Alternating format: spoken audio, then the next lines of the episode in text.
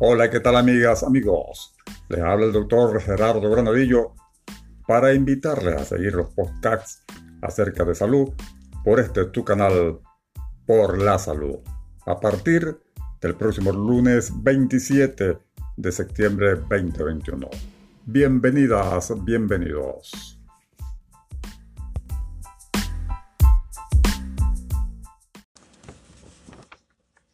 Hola, ¿qué tal amigas, amigos? Bienvenida y bienvenidos al podcast de salud. Vamos a ver hoy qué es lo que determina la salud o la aparición de alguna enfermedad en la población. Para ello tenemos que existen determinantes de la salud. La Londe en, en el 1974, la Londe, un abogado político canadiense, eh, investiga y llega a la conclusión y presenta de que en salud hay cuatro determinantes para mantener la salud de una población. ¿Cuáles son? Desde el punto de vista de salud son, primero, estilos de vida, segundo, factores ambientales, tercero, factores genéticos y biológicos de la población, y cuarto, servicios de salud que se brindan a la comunidad. Fíjense ustedes cómo está quedando de cuarto los servicios de salud, puesto que si nosotros observamos los tres primeros, entonces lo que llega a los servicios de salud va a ser poco. Tomando en cuenta cuando se habla del medio ambiente, tenemos que lo relacionado con los factores ambientales son físicos, biológicos, de contaminación atmosférica, de contaminación química de los suelos, del agua, del aire y los factores socioculturales, psicosociales relacionados con la vida que hacemos comúnmente. De ahí tenemos que la basura, la quema, la contaminación sonora, la emanación de CO2, por vehículos o por motores, todo ello nos va a contaminar el ambiente. Y estamos relacionados esto con el segundo determinante, que es estilos de vida. Si nosotros tenemos un, eh, ambiente en condiciones deplorables, no cuidamos nuestro ambiente, ensuciamos el ambiente, vamos por eh, la carretera y lanzamos los restos de alimentos, si vamos en el vehículo, y esto va entonces a condicionar que se contamine el ambiente. Aparte de todo lo demás que pueda haber como contaminantes. Lo otro sería estilos de vida, que sería el segundo determinante en salud. Está muy relacionado con qué? Con los hábitos personales, la higiene, cómo nosotros somos eh, higiénicos o no.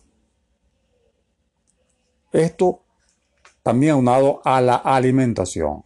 Entonces, los estilos de vida tienen muchísimo que ver con la salud de una comunidad o de un pueblo o de una persona. Fíjese usted que si, su estilo de vida es el sedentarismo, ¿ah? y encima de ello usted consume abundantes grasas, licor, licor.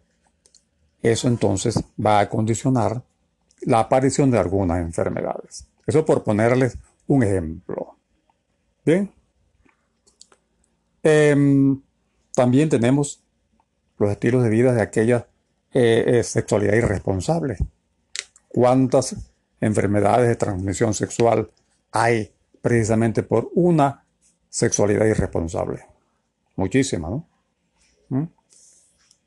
La alimentación, estilos de vida no adecuados.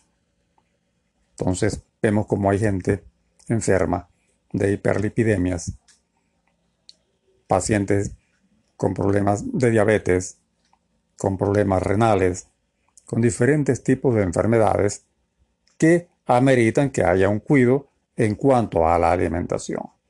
Y esta alimentación debe empezar desde que está bebé. La persona que el ser humano es un recién nacido. Por eso se, recomienda, se recomienda que el niño debe recibir lactancia materna exclusiva hasta los seis meses de edad.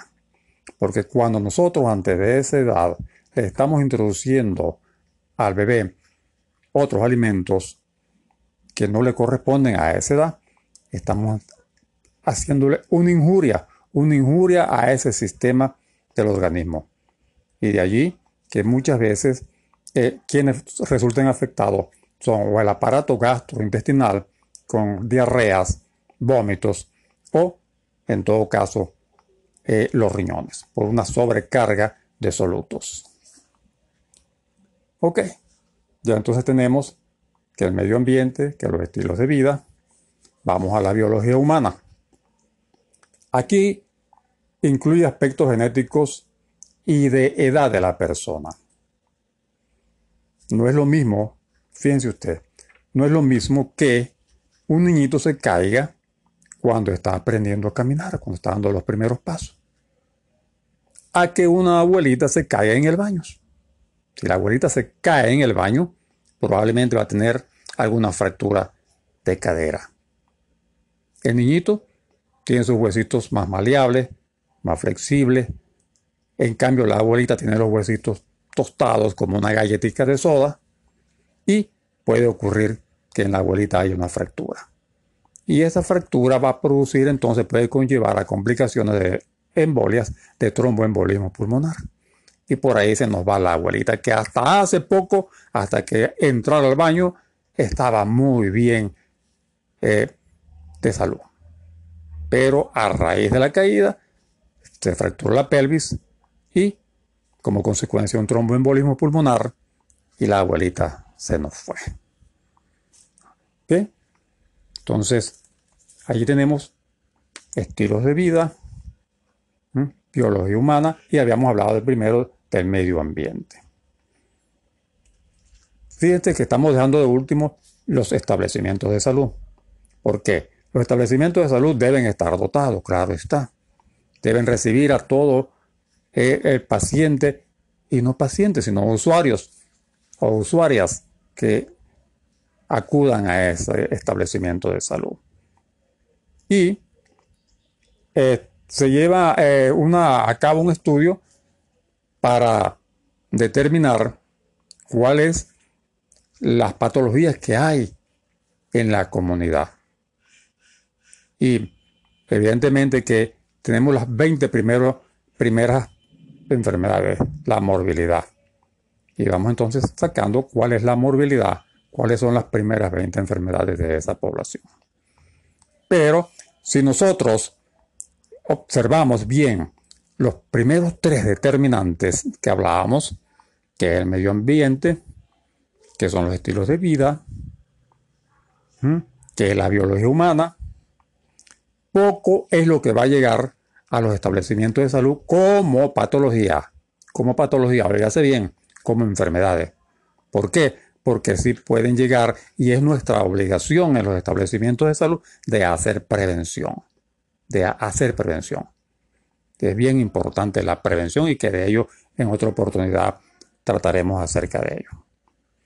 Bien, entonces, esos son los cuatro determinantes de salud que existen para una población. Por su atención, muchísimas gracias y seguimos por acá, por acá, por su canal, por la salud. Hasta acá, lo dejamos. Les habló el doctor Gerardo Granadillo Medina. Estamos en contacto.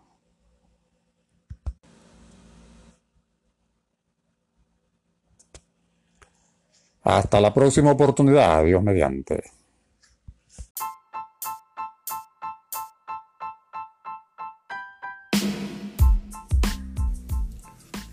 Hola, ¿qué tal amigas, amigos?